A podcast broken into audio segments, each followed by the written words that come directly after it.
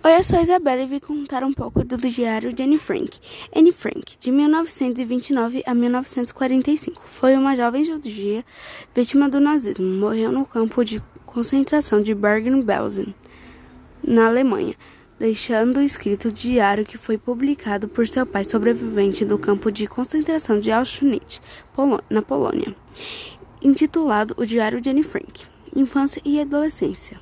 Anne Marie Frank nasceu em Frankfurt, Alemanha, no dia 12 de junho de 1929, filha dos judeus Otto Frank e de Edith Hollander Frank. Em 1933, saiu da Alemanha com a família para fugir das leis de Hitler contra os judeus. A família emigrou para a Holanda, onde seu pai tornou, se tornou diretor administrativo de uma empresa que fabricava produtos para fazer geleia.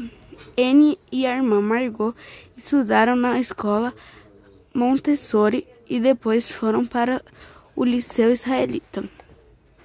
Durante a Segunda Guerra Mundial, em maio de 1940, a Holanda foi invadida pelos nazistas, e época, época que começaram as restrições contra os judeus, com uma série de decretos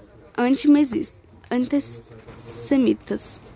Deveriam usar uma estrela de amarela de identificação e eram submetidos à diversão proib proibida, como andar nos bondes, de frequentar teatros, cinemas ou qualquer outra forma de diversão e etc. No dia 12 de junho de 1942, quando completou 13 anos de idade, Anne ganhou um diário e nesse mesmo dia começou a escrever seu cotidiano e foi a falecer no mês de março de 1945.